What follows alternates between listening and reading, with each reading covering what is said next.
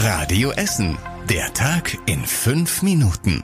Am 23. Dezember mit Benedikt Kaninski. Schön, dass ihr mit dabei seid. Essenerinnen und Essener sind jedes Jahr fleißig und sammeln Spenden für unsere Radio Essen Aktion Lichtblicke. Damit unterstützen wir Kinder und Familien, die in NRW in Not geraten sind. Heute am Lichtblicke Spendentag sagen wir alle Danke dafür. Anna Bartel fasst die Aktionen zusammen. Mit unglaublich vielen kreativen Ideen sammeln die Essener. Drei zwölfjährige Mädchen haben in Rüttenscheid zum Beispiel einen kleinen Flohmarkt am Isenbergplatz gemacht und 200 Euro gesammelt. Der Orgelspieler auf dem Hugenputer Nikolausmarkt hat allen eine Freude gemacht mit seiner Orgel und 780 Euro dafür bekommen. Die Kettwigerin Helma Fadum hat ebenfalls mit einem Flohmarkt gesammelt, 520 Euro gespendet und hier läuft ihre Spendensammlung in vielen Geschäften Geschäften in Kettwig auch noch weiter. Wir freuen uns über weitere Spenden. Die Infos zu unserer Aktion Lichtblicke findet ihr auf radioessen.de zum Nachlesen. Am Weihnachtswochenende gibt es einige Änderungen bei uns in Essen, zumindest für Bus- und Bahnfahrer. Die Ruhrbahn passt zu den Feiertagen wieder den Fahrplan an.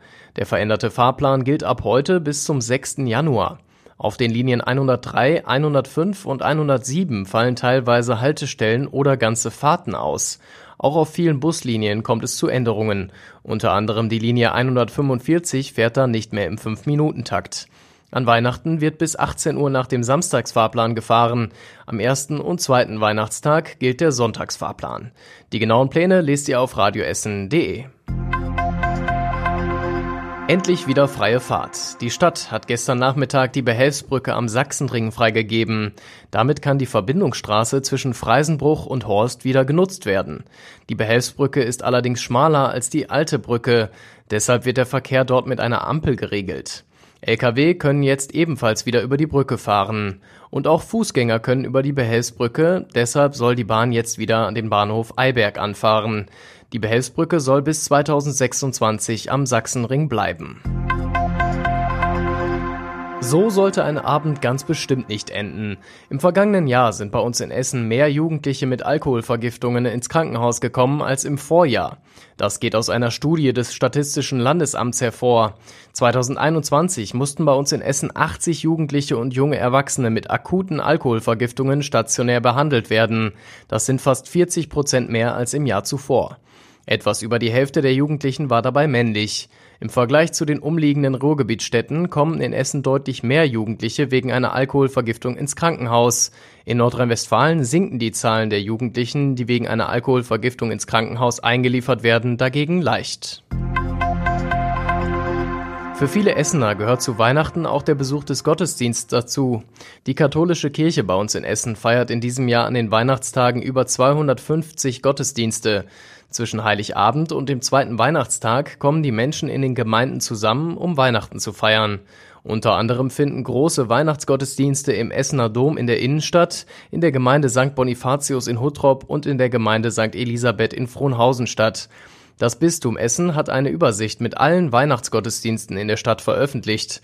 Darin steht auch, ob ein Krippenspiel oder ein Orchester beim jeweiligen Gottesdienst dabei ist. Alle Infos zu den Weihnachtsgottesdiensten gibt es zum Nachlesen auf radioessen.de. Und das war überregional wichtig. Die tödlichen Schüsse in Paris sind nach Angaben von Bürgermeisterin Hidalgo die Tat eines Rechtsextremisten gewesen.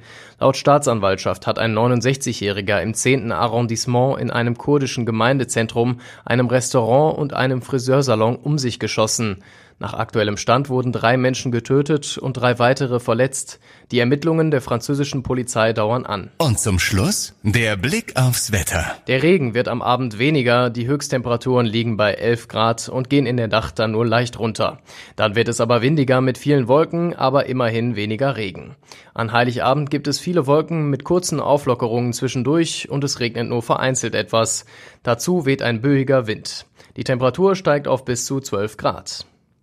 Und das waren die wichtigsten Nachrichten des Tages bei uns aus Essen. Die wichtigsten Nachrichten aus unserer Stadt gibt es dann morgen wieder bei uns im Programm. Ich wünsche euch frohe Weihnachten und einen schönen Abend. Das war der Tag in fünf Minuten. Diesen und alle weiteren Radio Essen Podcasts findet ihr auf radioessen.de und überall da, wo es Podcasts gibt.